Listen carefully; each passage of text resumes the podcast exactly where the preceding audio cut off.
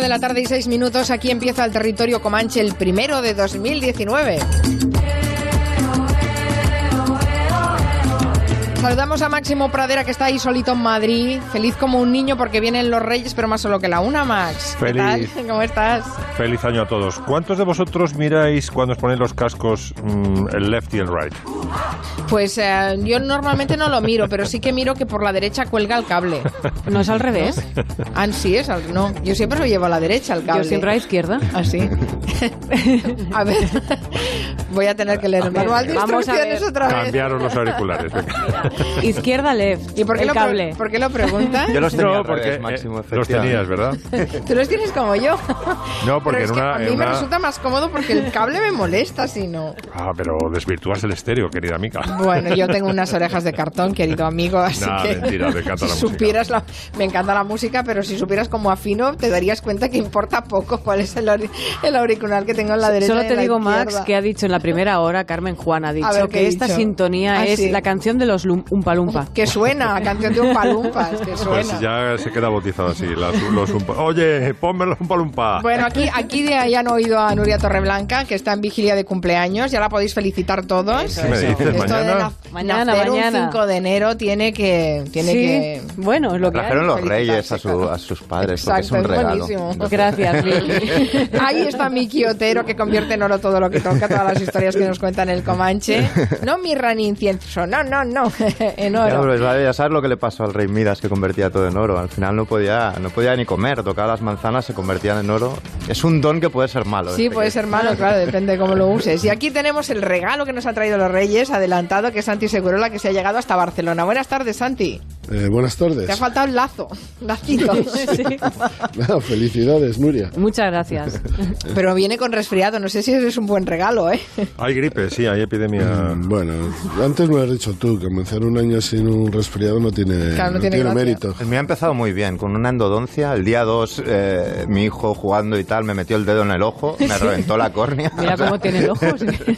Ya voy, voy muy a tope. Ay, 2019. criaturitas. Pues mira, viene muy bien para que empiece Máximo Pradera, porque quiere homenajear a los niños que ahora son, son los grandes protagonistas en estos dos días que quedan de fiestas navideñas. Dedícale algo al hijo de Miki, al, al, al manos largas, Al, lo al- destrozacórneas. Alterito manos largas. Al manos punzones. sí. ¿Cómo se llama tu hijo, Miki? Martín. Martín. Bueno, pues la primera podría, podría ser Martín perfectamente. Fierro, casi, casi.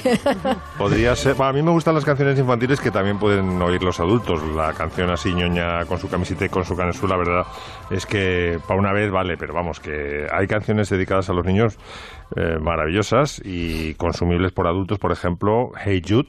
Hey Jude, don't make it bad.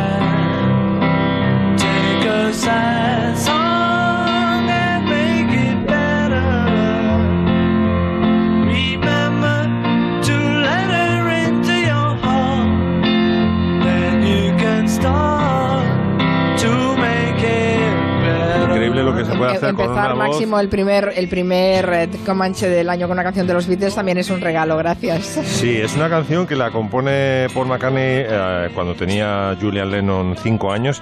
Se acababan de separar sus padres. Eh, Cintia, ¿os acordáis que se vino a vivir a España? Creo que vivía en, en Mallorca. Estuvo- vivió hasta el final de sus días porque murió. Y... Y es una canción, bueno, pues para aliviarle el trauma de la separación, porque eh, según parece John Lennon, el padre de Julian, eh, pasaba bastante de su hijo, hasta el punto de que la relación fuerte de Julian en aquellos años era con Paul, no era con, con John Lennon.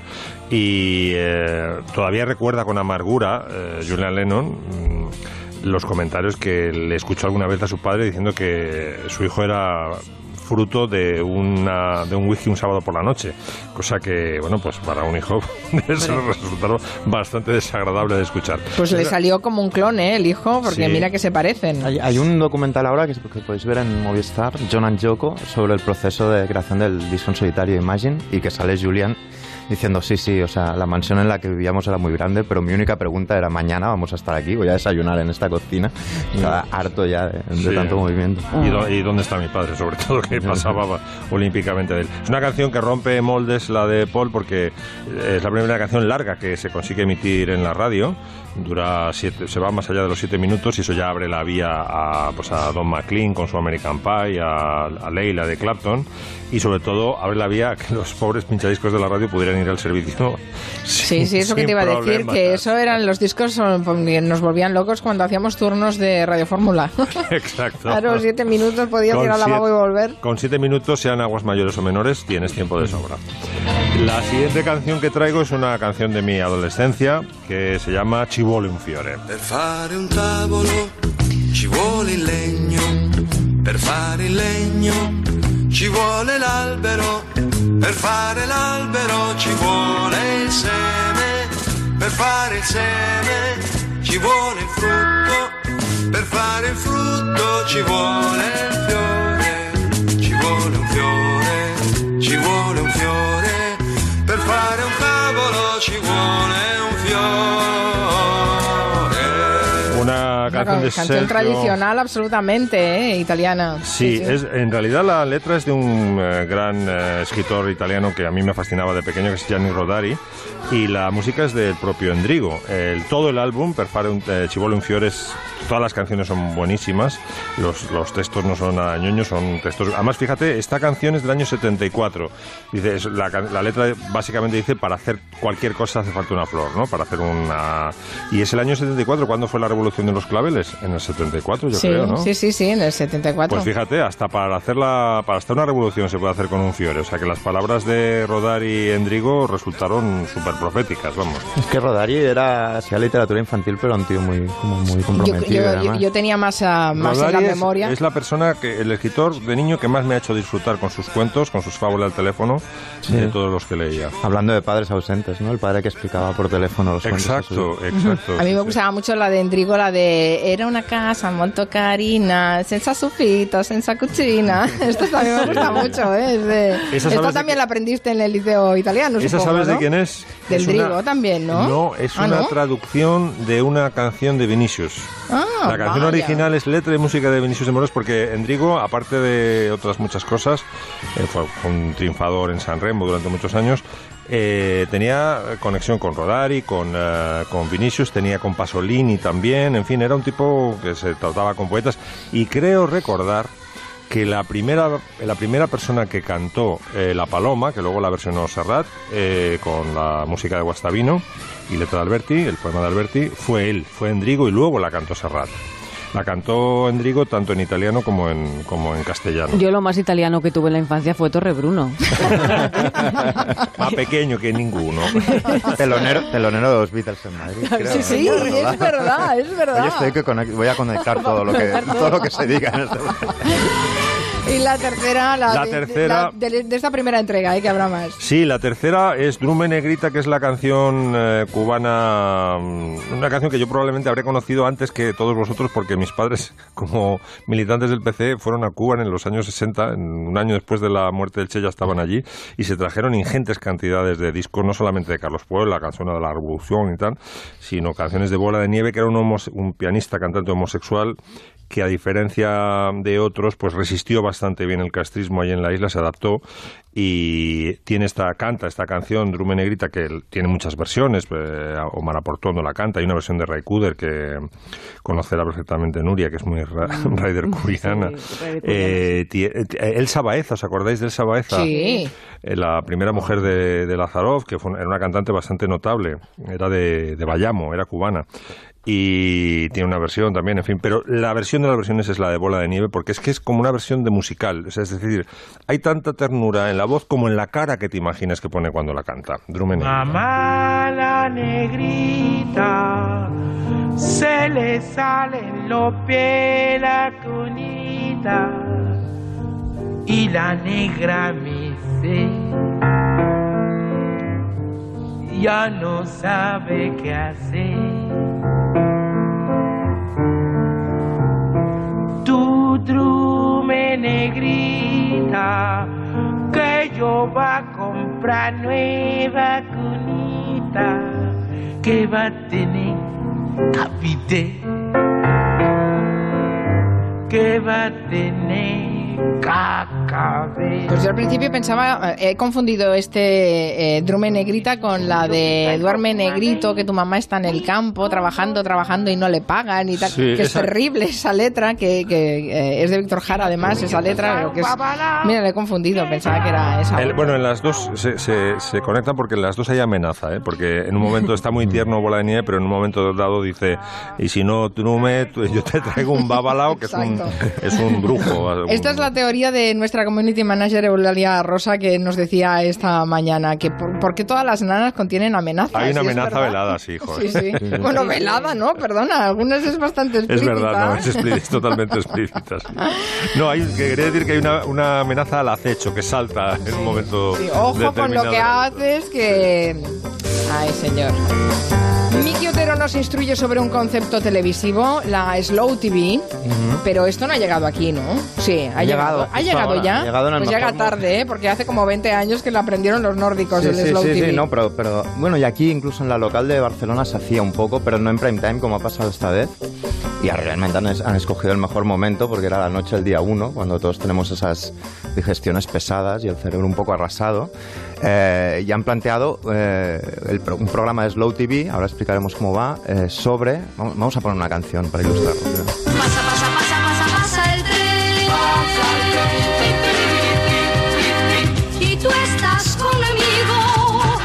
Pasa el tren durante cuatro horas. O sea, la cuestión es una especie de trainspotting a la aragonesa, ¿no? O sea, es decir, durante cuatro horas hay un plano fijo en la cabina del conductor del tren, del tren que une Zaragoza con Canfranc, que son 218 kilómetros. Entonces el programa en sí son esas cuatro horas de ver el paisaje, ver pues eh, cómo conecta con, con, con Huesca, ver el río Gallego, ir viendo todo esto, pero, pero sin fijarnos en nada, solo el plano fijo desde la, desde la cabina del piloto. Y esto que parece como destinado al fracaso, una vez más, como pasa en Noruega, pues por lo visto funcionó bastante bien en Aragón Televisión y, y tuvo, de hecho tuvo en esas horas del- de la noche del día 1, tuvo más audiencia incluso que, que la gran mayoría de privadas, que la, que la 2, etcétera, etcétera, ¿no? Y esto es lo que tú comentabas, bebe de, varias, de varios formatos, ¿no? Por ejemplo, uno de los mm, fundacionales es el- la- las pelis que hacía, pelis experimento que hacía Andy Warhol, como cuando eh, filmó al poeta John Giorno durante cinco horas durmiendo, y eso era la peli, el tipo durmiendo durante cinco horas. Y como decías, eh, la gran pionera de la Slow TV, de la televisión lenta, es la NRK noruega, y allí es, bueno, eh, pesca de salmón, seis horas. Eh, fuego de chimenea, por ejemplo. Fuego de chimenea. Fuego de chimenea, eh, Es un clásico de la televisión alemana. Yo creo que la ZDF o la otra famosa, la estatal, yo, yo recuerdo hace 30 años que ponían la máquina a trabajar y venga, traviesa tras traviesa iba recorriendo. Y era bueno para dormir. Yo recuerdo que muchas veces en los hoteles... eh, pues yo veía eso que tenías que ir a un partido de un equipo español en Alemania, para mí era sorprendente, porque estaba... Y y se quedabas repente- colgado no, viendo- o sea, a partir de viendo la, el a partir de las 12 o la 1 de la madrugada Claro. tenías 3 4 horas de un- una, un- una máquina que iba recorriendo Claro. eh, el trazado del tren y no había nada más excepto este ruido que, que, estábamos escuchando. Todavía creo que hay- el, otro gran clásico de la televisión alemana y austríaca es levantarse por la mañana y ver conectadas todas las webcams de todos los eh, de, de todas las estaciones de esquí que hay y te van pasando de una a otra sin un solo comentario. Pues no lo sé, Kitzbühel, eh, hay una imagen fija de una webcam que te dice la temperatura y tal, y pasa a San Antón, y de San Antón a no sé qué, y se tiran dos horas así. Yo me engancho casi más a eso que a la jungla de cristal, lo digo en serio. O sea, yo me engancho hasta el salvapantallas del, Sí. del ordenador, pero la diferencia de esto, y sobre todo de los experimentos en Noruega, es el, digamos, el nivel de expectación. Es decir, se hacía en prime time, no, no de madrugada ni a primera hora, y, y, y con trayectos Es que muy ten en, cuenta, ten en cuenta cuál es el prime time de Noruega. Yo- yo est- yo- es que yo, Claro. yo Hace honor a su nombre, realmente. Eh, eh, tuve que un partido de la selección española de la época de Camacho en Noruega en noviembre y eh, ama- amanecía, por decir algo, a las eh, 9 de la mañana y estaba totalmente de noche a las 2 de la tarde. ¿Cuál es el prime time? Te, te preguntaba, Muy pronto, ¿no? es como la hora de la cena, que no es ni merienda. A las, Pero- a las pero- 10 de la noche y era madrugada altísima. Pero es que aquí, aquí ves, tiene éxito y en Alemania también, por lo que dices, pero, o sea, en Noruega, por ejemplo, que son 5 millones de espectadores así, ¿no? Pues Sí. hicieron uno, que es el récord Guinness, que fue- eran eh, 134 horas de un, de un crucero yendo hacia el Ártico y llegó a tener 3 millones de espectadores de... O sea, más de la mitad de la población 5, del es muy país. bestia. Y de hecho, de allí es Carlo Benausgar, que es el escritor este, que ha hecho Sí, una- sí. un arco de Por 6 favor, por novelas favor, sí, sí. autobiográficas. Que solo cuenta lo que piensa de las cosas. ¿eh? Es todo, terrorífico. De todo, y todo lo bueno y todo lo malo. Es Pues, terrorífico. De esto, por ejemplo, se grabó un, un audiolibro que son 133 horas de lectura sin ningún tipo de efecto. Es un tipo, como si Máximo Lez, como un- seis novelazos. Bueno, yo seguramente lo escucharía. No, no, pero después de leerte a este hombre, uno piensa que evidentemente la sinceridad está sobrevalorada. No se puede ser sincero bueno, es que dice todo. La mujer está embarazada, la ve fregando los platos, Por dice lo que piensa. sí, sí, de y los sobre amigos todo- de la escuela de, sus, de su hijo. Pero y sobre todo es este elogio a la lentitud. Venimos de fin de año, en las novelas de Carlos Benausgar, eh, él caminando hacia la fiesta de cumpleaños, solo haciendo esto por un arcén, pueden ser 50, 50 páginas. Y esto se enmarca, digamos, en todo. Hay como esta hiperaceleración cultural de tweets, clics, faps. Y esto se enmarca en, pues, en una nueva cultura de lo lento, ¿no? Que hasta hay un instituto, el Instituto, el instituto Europeo de lo Lento, que intenta como fomentar este tipo de, de, de cultura. Yo- y, yo, y yo, vamos, estoy bastante. Si piensas que uno de los últimos bestsellers es Noruega, se llama El libro de la, man- de la madera y son 300 páginas Bueno, donde es- explica cómo cortar la madera y apilarla para que pase el invierno, madera, yo ya dicho claro. esto ya no digo nada más. frases maravillosas como la madera calienta dos veces cuando la cortas y cuando arde en la chimenea. Para mí un- un- uno de los problemas que, que tiene el periodismo actual es el fast eh, journalism, es decir, todo es rápido, todo está muy relacionado con las redes sociales. Yo reivindico desde hace años un, eh, el slow, el periodismo lento, que te, te- te permite analizar, escrutar, reflexionar con mucha más capacidad que, con este tipo de periodismo. Claro que la, era digital te lleva a lo contrario, pero creo que la única manera cier- de cierta supervivencia del papel es hacer un periodismo absolutamente lento. De hecho, The Economist y tal, aunque son especializados, lo hacen tan que les va muy bien. Eh, Siguen vendiendo mucho, siguen teniendo muchos beneficios, pero claro, tienes que recrearte lo que estás haciendo y recrearte significa investigar, significa contrastar, significa no caer en la época Trump, en los fake news, sino hacerlo absolutamente claro y preciso. Y probablemente es muy caro, pero creo que es la única solución. Sí, es la forma de hacerlo. Y de esta cultura hiperacelerada, ya, bueno, todos los narradores distópicos de ciencia ficción y tal, todos avisaban. Orwell en, en 1974, todos decían que, que la cultura acabaría, no por no languideciendo, sino por ir demasiado rápido, por no poder analizar todo lo que pasaba. Y dicho esto, yo, por ejemplo, un slow TV de Cristiano Ronaldo acicalándose durante seis horas, por ejemplo. en bucle. No, y lo que yo recuerdo, aquel canal que había en televisión, creo que ya no, ex- no existe hace muchos años, pero que toda la noche conectaban con el cementerio de la Almudena y era una cámara ¿Ah, fija. Sí, sí, Sí, sí. sí, sí, ¿Esto sí. dónde? Estamos descubriendo. En lo- Un canal que se llama cuando salieron las Pero teles. estaba en, en Canal Plus, en Digital Plus, estaba ese canal. Y Sí. por la noche había como Sí. una la lucecita del pardo en mitad, Exacto. de, en Y era- mitad de- y eran- de varios cementerios. Varios cementerios, pero había distintas cámaras, Sí, recuerdo, sí. en el cementerio de la Almudena, y iban conectando, cámara 1, un plano, aguantaban 15 minutos, te cambiaban el plano, y era y siempre te quedabas mirando en plan, como salga Y en, algo en el por aquí. tercer año de emisión salió un No, zombie, y, ya, y- y ya para terminar, en Gran Hermano, el- los primeros Gran Hermano que se daba, se daba todo, yo creo. En Canal 13 me dice Pacman que Canal a través de 13, Twitter. sí, sí. Veías, a, veías a, los- a la gente que estaba en Gran Hermano durmiendo sin hacer nada. No, para, pero es que también hay esto. En el, en el, en el formato reality, la Slow TV ya pasa por Gran Hermanos. Por ejemplo, hay uno de pájaros. Entonces hay como tres pajareras, van conectando y ves a los animales que entran, que salen, la peña tiene sus favoritos. Es un gran hermano de pájaros. El precedente cultureta de todo este fenómeno podría ser Sleep de Andy Warhol, ¿no? Sí, sí, sí, lo comentaba antes, que las horas de filmación del, de John Giorno, de, que creo que son cinco horas, una cosa así, del tipo durmiendo. Sí, sí. Cualquier día Max nos sorprende con alguna slow extraña. No, pensando. hombre, a mí lo que me chirría un poco de esto es que la palabra slow asociada a TV mm, toma un cariz, un- una connotación negativa, cuando todo lo slow que ha surgido últimamente, desde la slow food a slow sex también, pues eh, yo lo asocio con cosas que aumentan la calidad de vida, pero esto es un, es un peñazo. Del slow sex, eh, explícalo un poco. No, no, pero está dentro de esa misma cultura de lo lento. sí. Tendríamos que quedar un fin de querido. Bueno, no lo tenéis tan mal, Prepárate. estáis en Madrid no- normalmente. Vamos a hablar ahora de un libro que nos recomienda Santi Segurola, se llama El orden del día y es una de esas lecturas que dice que nos va a hacer reflexionar. ¿Por qué, Santi?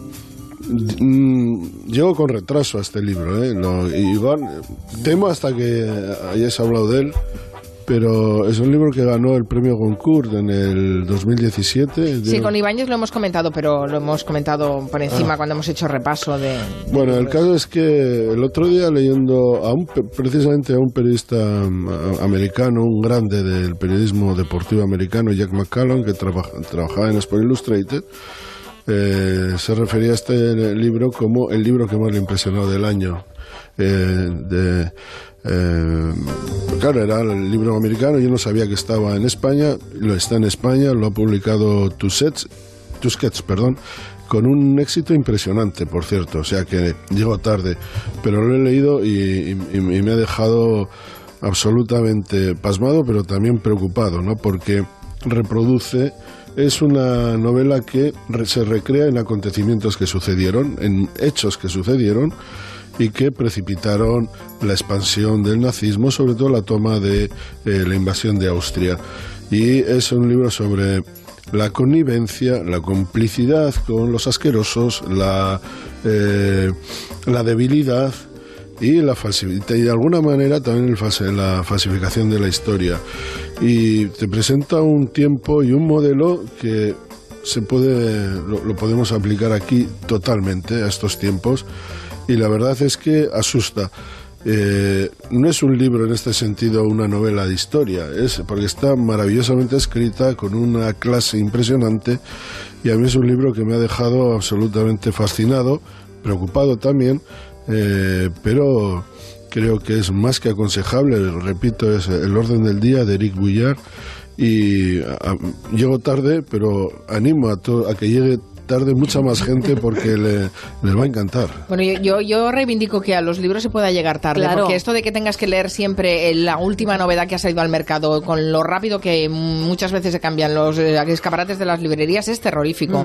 Mi recuperar algún libro que tiene dos, tres, cuatro años, que no es el caso, porque este es, es mucho más reciente, la verdad es que, vamos, viva recurrir a libros que hace tiempo que han salido. Sí, A ver si- de- Orwell y él también decía que el único crítico literario es el tiempo. Es decir, el efectivamente, único crítico pues literario válido es el Hay, tiempo. hay un, pro- hay problema de, de este tiempo y es la elección. Hubo un... En, en- en nuestra generación, en la de todos nosotros, había que ir a buscar un disco, tenías noticias de que algo, o ibas a buscar a tu autor favorito, no te dispersabas mucho, sabías más o menos cuál era tu arco y qué es lo que podías e- elegir y cómo elegirlo y dónde encontrarlo o no encontrarlo o esperarlo. Había la anticipación. Ahora te cae todo el mundo, te cae todo encima, las series, los discos, los libros. No hay vida no- para tanta producción in- Y de, en- hecho, y artística. de hecho, en la línea de lo que tú comentas, por ejemplo, que uno de esos problemas se plantea pues, cuando quieres ver una película o una serie en una de esas plataformas que, que todos conocemos. Y ahora se están poniendo bastante de moda plataformas que con una línea editorial muy clara que ofrecen 30 películas. Y cuando entra una película nueva, sale una de las 30 que ya había para que, digamos, para que haya alguien con un criterio, eh, digamos, diciendo estas 30 pelis son buenas, cójala- escojas la que escojas, ¿no? Hombre, que nunca es tarde para leer los episodios nacionales, por ejemplo, y que hace Ejemplo. 99 años de, De, Gal- de Galdós, de ¿no? que murió Galdós. O exacto. Miau, que es mi favorita. Hace unas semanas Agustín Alcalá, que por cierto va a volver al Comanche la semana que viene, nos ¿Cuánto tiempo, contó- ¿Cuánto tiempo lleva vacaciones? Dos semanas, Alcalá? se lo puedes afear el próximo viernes cuando lo veas. Dice, oye, ¿qué ha pasado? ¿Estas navidades Dos has solo, yo desaparecido? le, le echaba tres, ¿no? Lleva tres, sí, sí. Eso significa que lo echáis mucho de menos. No, no, claro, si sumas la excursión a Arnedo, ya Claro, son casi está. un mes sin tenía razón, Agustín. Santi, tenía Vale, razón. vale, vale. Yo no sé qué ponerme ya. Y, y no sé si en el Día de Acción de Gracias ya tampoco estaba. o sea que- ¿Cómo sois? Eh, bueno, que él comentaba que volvían las camisas de leñador, a lo que recuerdo que Santi Segurola dijo como que se han ido. Hoy no lleváis ninguno camisas de leñador, a no ser que la lleve Yo, Max, mi- que no le mi veo. teoría es que Max, mientras- ¿vas con leñador o vas sin, sin leñador? No, voy con mi camisa roja de tertuliano. Mi- Camisa mi- y tu canesú. Mi teoría es que mientras viva Ralph Lauren, que siempre hace variaciones sobre los cuadros y las camisas, no va a pasar de moda. Por eso, eh, evidentemente, habrá otra, otras influencias, pero Lauren en este sentido es una garantía de estabilidad.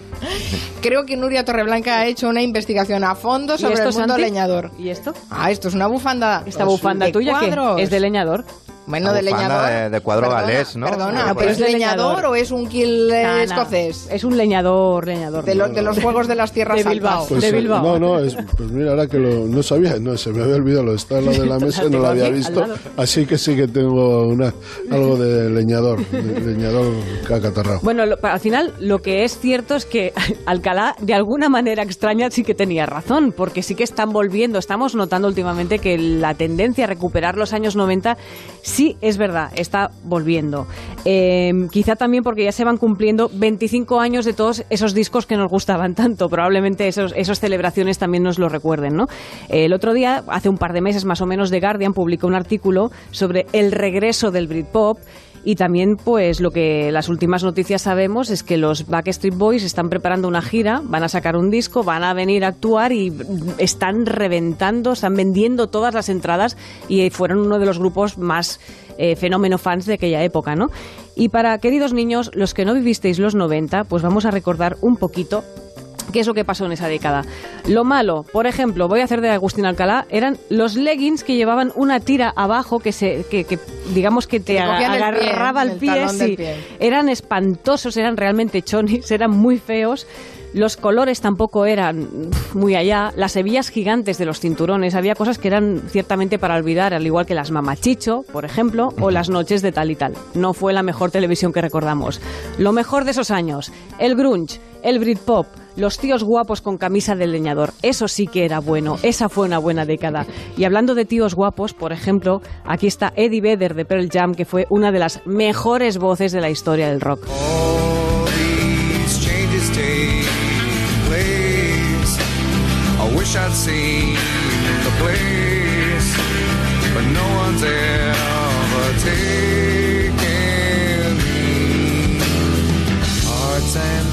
Thoughts they fade, fade away.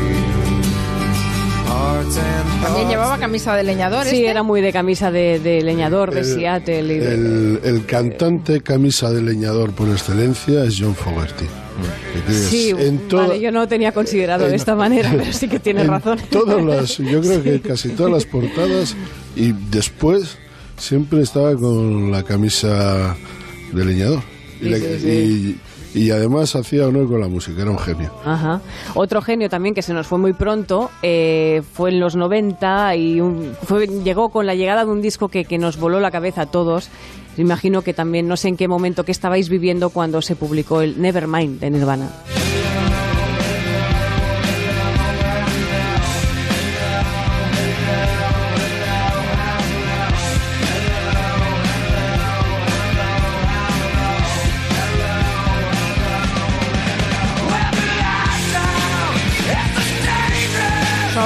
Muy de Nirvana vosotros? Yo me acuerdo Yo nada, en, nada. La, en la habitación de uno de mis mejores colegas que teníamos 12 años, creo. Y él ya tenía, con 12 años, tenía un póster de un primer plano de Kurt Cobain y con la leyenda I hate myself and I want to die. Me odio a mí mismo y quiero morirme, que para un niño de 12 años no está mal. Es que a mí me pilló con 16 y en esa época nos pilla con 16 este niño, disco fue un un, niño regalo. prometedor. Había más grupos, ahora, había creo. más grupos. Los Weezer le cantaron una canción que pasó a ser muy famosa, le cantaron a Buddy Holly y le cantaron a Mary Tyler Moore.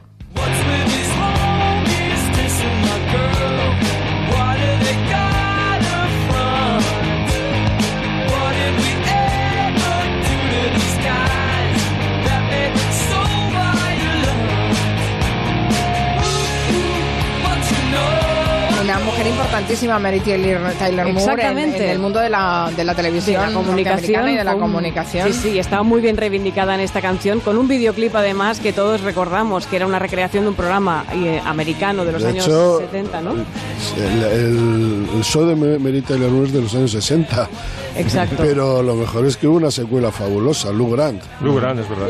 Lou Grant era, en la serie original, era, era compañero de... Pa, pa, pa, pa, pa, para, pa, era la, la sintonía de ¿Te acuerdas de la sintonía, Hombre, Max? pero Pero- Lou Grant, yo me, me lo metía en vena, Lou Grant, vamos, era, ahí aprendimos periodismo todos. ¿Y, y por qué, ¿Y por qué no se reivindica Lou Grant? Porque la verdad es que era... eh, Es cierto, tiene razón Max, que veíamos a Lou Grant y la manera de, de presentarnos el periodismo era de una dignidad extraordinaria. Exacto, aprendíamos ética periodística con Lou Grant. Ahí está. Ahí lo tenemos.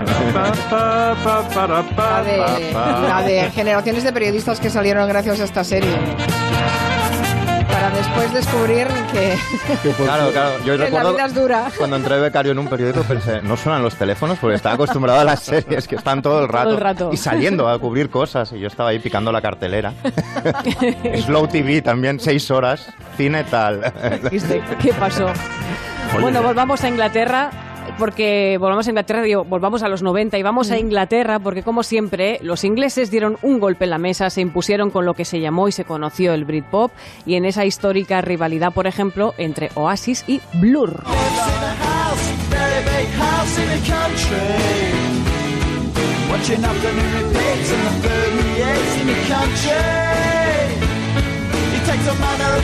Interpreto que crees que ganó Blur en esa, en esa No, contienda. no, no gana nadie. No gana Esto es nadie. como decir que eres de los Stones o de los Beatles. Y yo soy de los Kings. Y así queda todo empatado. Ah, Yo soy de sí- pulp en este caso. Eh, tú de pulp, tú sí, tú eras muy de pulp. Había también había había series, había series en esa época no muy destacadas, no muy, uf, pero sí que había una que era muy hortera y que arrasó en España y que se llamó Sensación de vivir.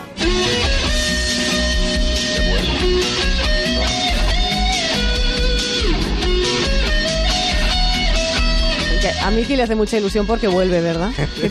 Pero que no sé cómo van a hacerlo. No, no, no, nadie lo sabe. Es que ¿Vuelve cómo puede volver. de vivir? Sí, era, además Ah. era tenía un punto muy. A mí me daba mucha rabia ya en su momento. O sea, sí la veía, pero era rabiosa porque era muy puritana. Sí, tenía sí. ese punto de que la juventud. No, no, no, te, no colaba. O sea, tú veías la serie, pero, pero no, no te creías esa formalidad de los chavales que eran tan buenecitos. dices, no, es que la juventud no es esto. Si Brenda se iba a París y, y volvía y se fumaba un cigarrillo y aquello Sí, era como si, montaban si, un- si sí, sí, hubiera se- vuelto heroinómana o algo así. Exacto, bebían una cerveza, me acuerdo uno en un capítulo y le montaban casi una reunión de alcohólicos anónimos y dices, pero bueno, qué exagerados En también. temas, en temas de deportes hay que decir que los 90 significaron la aparición de una pareja que todavía se mantiene. Han pasado casi 30 años. ¿eh? Es Carlos Martínez y Michael Robinson comentando partidos. Mm, sí, Y antes, y bien, ¿eh? antes Lewin con Robinson, que también era una pareja cojonuda. Sí, pero es que eh, parece mentira, pero funcionan vein- 28 años después, siguen y, y siguen en plena forma además. Y mm, hubo otra serie, no sé si también la llegasteis a ver, que 25 años después recuperó, digamos, la- el hilo de la historia, la serie de David Lynch, Twin Peaks. ¿Quién mató a Laura Palmer? La famosa frase. Es, es junto a Chanquete ha muerto, yo creo que la Sí, sí, sí, posiblemente sea una de las frases más famosas. Sí, sí. Mientras esto sucedía también en España, ah, surgió una discográfica llamada Subterfuge que, que se hizo un nombre eh, recopilando a todos los grupos emergentes que estaban funcionando en ese momento como la música indie y ahí de ahí nacieron en esa discográfica pues Dover, Los Fresones Rebeldes, fueron un montón de grupos que ahora casi 25 años después también se están volviendo a reivindicar, ¿no? Y mientras eso pasaba en Madrid, en Granada se forjaba un clásico.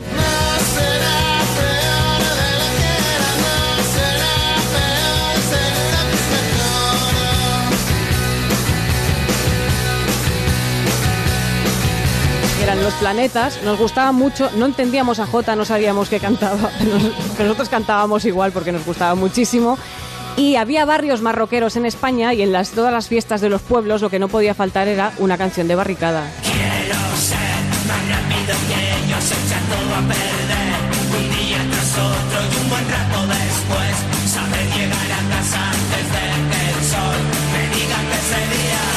Aunque hacia final de los 90 dimos paso a un grupo que es probablemente es una de las canciones que más se ha cantado en orquestas, en bares y que es un hit de Mago de Oz.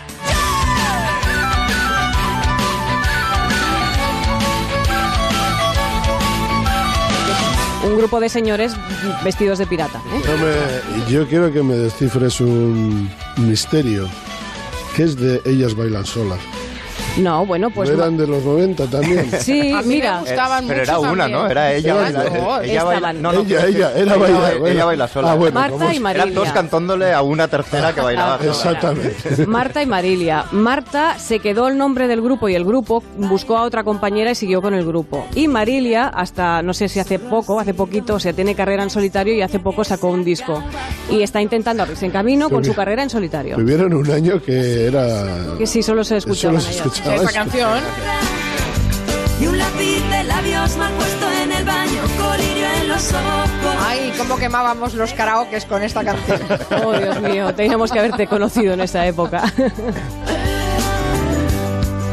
Pero las pistas de baile estaban reservadas para unos suecos que no eran ABBA, que se llamaban Ace of Base.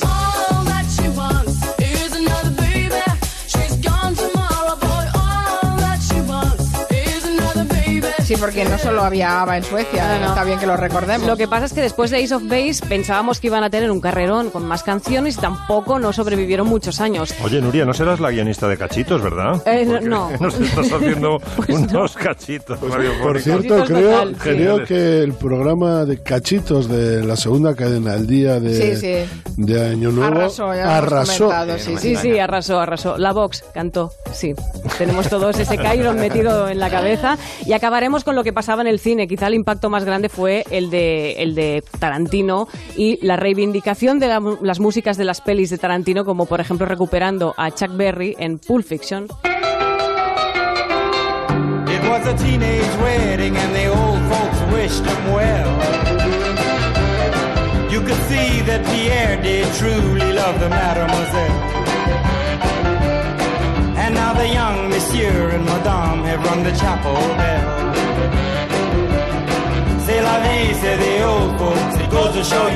Bueno, hemos hecho un repaso rápido a los 90. Después seguimos con más canciones que Max Pradera no quiere regalar a los niños. Ahora hacemos una pausa.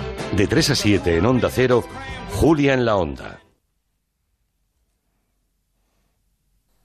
Es tiempo de abrazos, reencuentros, sonrisas. Y muchos besos. Y mucha felicidad. Y muchos abrazos. Muchos, muchos. De siempre en Navidad, las patatas del abuelo. Decorman, empresa de reformas integrales y proyectos de decoración para locales, viviendas, oficinas, restaurantes. Reformas Decorman. Somos interioristas, somos decoradores. Visita nuestra web e imagina todo lo que podemos hacer por ti. Reformas Decorman. Desde hace más de 25 años, diseñando y decorando tus sueños. 91 609 3370 o decorman.es. Porque tienen distintivo ambiental C, porque te permiten circular en todos los avisos por restricción, porque son energéticamente eficientes y porque son BMW. En BMW Madrid, concesionario filial de BMW, nos sobran razones para que te compres un BMW, ya sea diésel, gasolina o híbrido enchufable. Tantas que te garantizamos la recompra del modelo que elijas dentro de tres años. Descúbrelos en BMW Madrid, el corazón de BMW, Avenida de Burgos 133 Las Tablas. En Decorman participan Marsani, Closman Cierres Metálicos, Insonoplac, PVC3 Comerlin, Claudio Pintores y Contenedores Parque 91 609 3370 o decorman.es. Gilmar presenta Urbanización Mirador del Mayorazgo en Bajada Onda. Ya han comenzado las obras de la segunda fase de este complejo exclusivo de viviendas de 3 y 4 dormitorios de gran formato, con todas las comodidades y las mejores comunicaciones. Mirador del Mayorazgo. Infórmese en el 91 209 3280 o en gilmar.es. Gilmar, de toda la vida, un lujo. ¿Cómo que a usted no le regalan nunca una cesta de Navidad? En Muebles Adama, por la compra de cualquier artículo de su folleto, le regalan una cesta de Navidad con jamón incluido.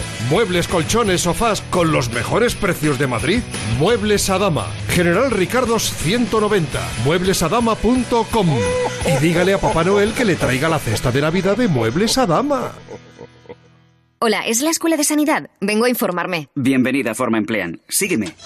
Aquí se imparte el certificado de atención sociosanitaria. ¿Y con este título encuentro trabajo? Todos nuestros alumnos están contratados. ¿Ah, sí? Diariamente recibimos ofertas en nuestra agencia de colocación. Quiero trabajar, me encanta. Forma Emplean. Tu formación para el empleo. 91 563 23 51, calle Cartagena 70. ¿Sabes que las humedades pueden salirte muy caras si no las tratas a tiempo? Ahorra tiempo y dinero llamando a Murprotec y elimínalas de raíz. Pide tu diagnóstico gratuito, personalizado sin compromiso y con una garantía de hasta 30 años. Contacta en el 930 1130 o en murprotec.es. Para tu tranquilidad, Murprotec. Garantía de calidad. En las tiendas Omnium sabemos que descansar bien es la mejor inversión en salud. En Somnium tienes los mejores colchones hasta con un 50% de descuento. Renueva tu colchón, renueva tu vida. Tenemos el colchón que se adapta a tus necesidades entre la gama más amplia de modelos y marcas. Flex, Tempur, Vultex, Picolin. Ven a las tiendas Omnium. Encuentra la tuya en la tienda somnium.es.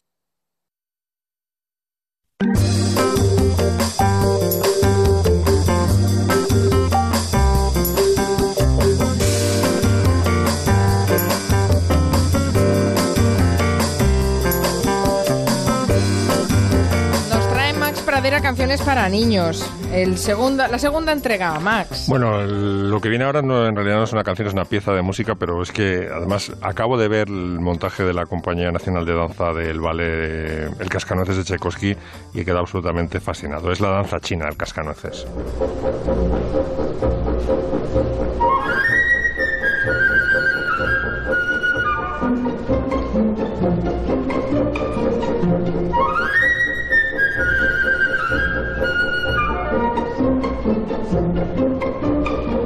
Ballet que hay que llevar a todos los niños porque sale uno fascinado. Tiene dos partes, como sabéis. Además, cuando se estrenó, ahora ya es un- una pieza de Tchaikovsky tan conocida como la patética o como el concierto para piano o el de violín, pero en, cuando se estrenó no se comió un rosco. Este vale se llevaba otra cosa o no lo entendieron, no sé muy bien qué pasó.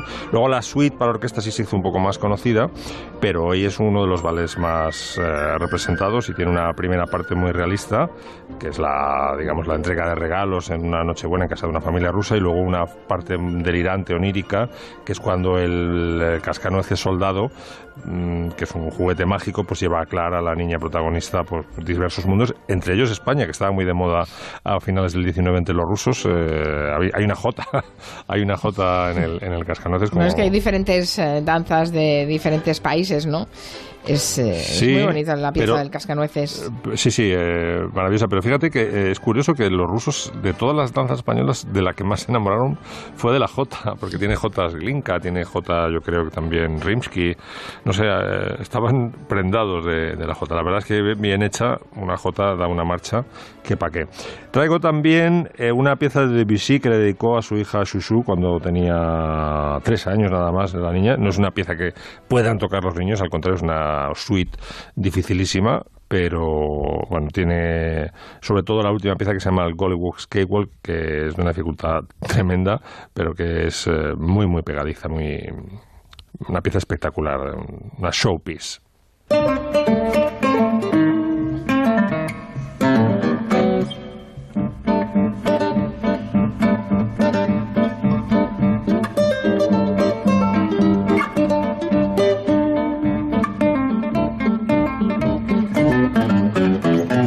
He traído esta, esta transcripción para dos guitarras porque me parece especialmente energética. Es una transcripción que hicieron John Williams y Julian Brim en los 70 de esta pieza de piano de Debussy que me parece de las mejores mm, de los mejores arreglos que se han hecho del Gollywog Skatewalk eh, para, para disco. ¿no?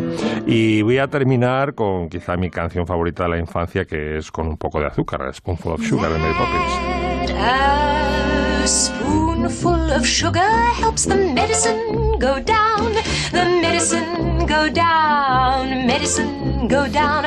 Just a spoonful of sugar helps the medicine go En realidad, no sé para vosotros, pero para mí hasta lo hasta que volví de la mili, eh, Spoonful of Sugar era con un poco de azúcar. Sí. Después ya. Mira, ahí está, ¿no?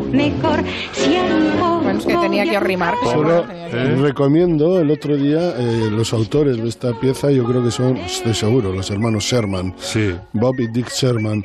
eh, hijos de un gran compositor también de películas, eh, como tantos otros, para Trump y compañía, emigrantes muy pobres de la Ucrania de finales del- del- de la segunda década del siglo XX. Bueno, la- la- en, en Movistar Plus he estado viendo la historia de estos dos hermanos que se detestaban. O sea, Mira, hicieron- como los de Oasis. se, se querían, pero se detestaban. De- Qué bueno, estuvieron separados durante eh, años. Sus hijos no se conocían, o sea, los primos no se conocían entre ellos y vivían al lado prácticamente.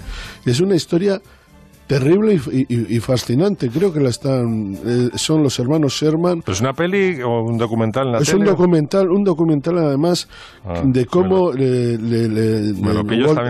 Walt Disney se vuelve loco con ellos y les eh, contrata para hacer la, la, la banda sonora de Mary Poppins y cómo hablan de la autora de Mary Poppins, Bueno, la, tal, un- la tal Travers, a la que ponen a parir. Era- ella era una institutriz victoriana muy rígida. Pero de verdad, y eran maravillosos, porque en ese, en ese documental aparecen eh, John Williams, a- todos estos, hablando de ellos como que es, claro, como lo que son, unos genios. Pero los- lo de los hermanos, que si, si, si decides, digamos, hacer algo artístico con un hermano, casi siempre acabas mal. Eh, Mari Carmen decía los Mm. Oasis, pero yo qué sé. Los Los, Kings. De siempre. Los Kings, o sea, Dave, Davis decía, eh, mi hermano solo fue fue feliz tres años hasta que nací yo.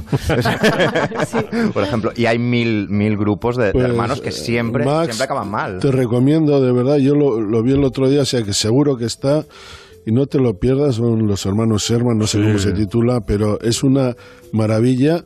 Eh, ellos son increíbles, ¿eh? porque la- las cosas que han hecho para, por ejemplo, el libro La Selva, casi todas menos una de las canciones son suyas y son la leche, de verdad. ¿Habéis visto la nueva película de Mary Poppins? No he querido para no destrozar el mito. Es que Mary Poppins, eh, yo, yo creo que es la película que más vi en la infancia, junto con Sonrisas y Lágrimas. Como Yo te, recuerdo como te escuche. Caprile con lo pesado que está, porque tenéis que ver Mary Poppins, que Es es que- mi es amiga, que está el vestuario. Yo recuerdo, yo recuerdo que casi una de las primeras, yo soy de un pueblo que está a 10 kilómetros de Bilbao, y uno de los primeros recuerdos de haber estado en Bilbao en mi vida, mm, probablemente el segundo, es eh, que mi hermana me llevó a ver Mary, Mary Poppins al cine Ízaro. de- ¿Y cómo saliste? Bilbao. Con la boca abierta. Pues se- salí cantando todas estas canciones, supercalifragilístico, espialidoso. Que no solamente eran Claro. las canciones, la mezcla de dibujos con personas que eso no lo habíamos visto nunca. Si es que era Claro. una, una- lo tenía todo. Era la primera de Walt Disney que mete, mete- claro. y además ahora hablando esto de los hermanos Sherman eran muy locos para el, el que escribía para utilizar palabras que no, que no existían y una de ellas es esta supercalifragilístico espialidoso. Supercalifragilístico espialidoso, aunque suene extravagante, raro y espantoso. Si lo dicen con soltura, sonará armonioso. Supercalifragilístico espialidoso. Qué recuerdos de infancia. ¿Sabéis que llegó Mary Poppins a... no había firmado todavía para hacer la peli y le presentaron los Sherman una plasta de canción que se llama Through the Eyes of Love que la tenéis en, en YouTube si la escucháis Así lo has, lo has colgado en Twitter, es Sí, verdad, no puede- es que no se puede dar crédito. Dice, pero ¿cómo piensas que eso puede ser la canción de Julie Andrews en Mary Poppins, no?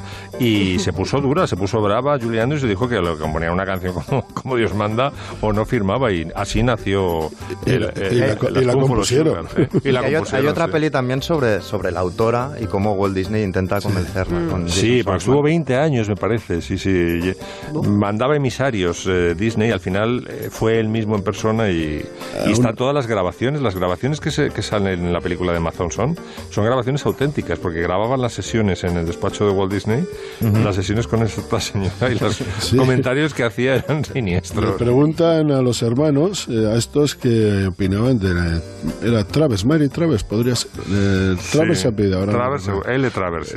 Eh, y, la única y se le escucha decir una bruja.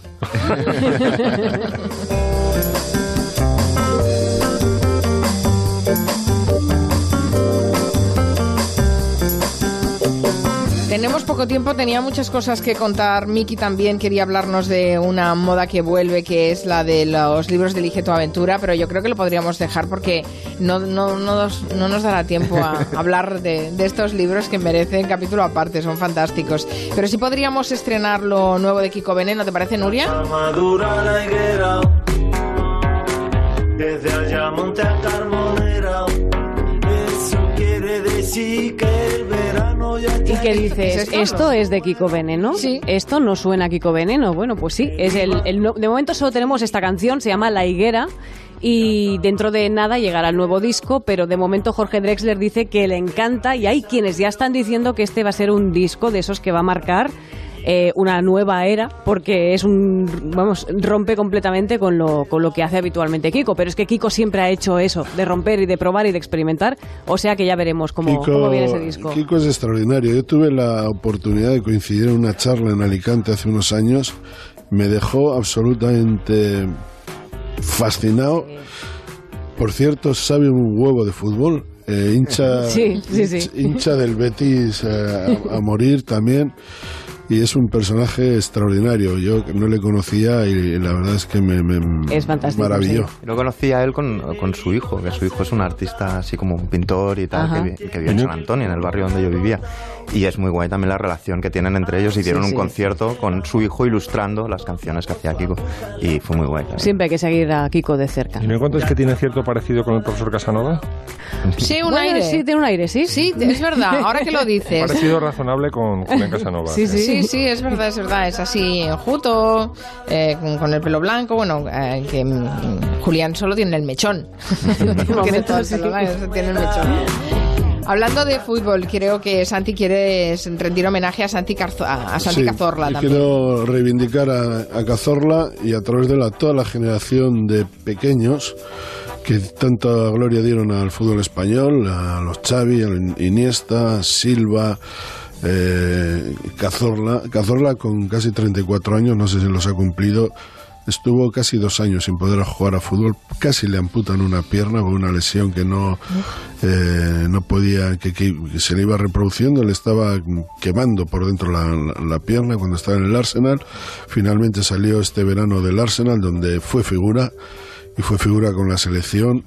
Y eh, ayer, en el partido contra el Real Madrid, este chico, este señor, este fabuloso mm, futbolista, prácticamente le empató el solo el partido al, al- al Real Madrid con dos goles, una actuación extraordinaria que te demuestra que cuando hay talento no importa la estatura y que te vuelve a poner en perspectiva lo que significó aquel equipo de locos bajitos maravillosos que ganaron un mundial, dos Eurocopas y que ahora para mucha gente ya ni, ni se acordará. Los jóvenes no sabrán de qué estamos hablando cuando habl- hablamos de estos jugadores.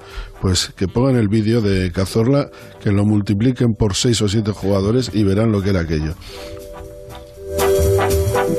Siempre he pensado que era bueno que los jugadores, los delanteros, no fueran muy altos. Bueno, en general ahora se lleva otra vez, estamos en, el- en la etapa, en los, no sé qué década, ¿cómo podemos hablar de esta década? ¿Los novel, de los dieces? Vamos. En los dieces, sí. Vale, pues ahora está Francia, que son todos unos armarios, Atletas, unos atletas, muy buenos jugadores. Entonces parece que se ha decretado ya el acta de función del fútbol, del típico del modelo de fútbol español. No se lo crean, no se lo crean porque cuando salen y salen buenos, los pequeños hacen diablo. De hecho, un día Cruyff, Cruyff que tenía esas cosas, él siempre prefería a los pequeños.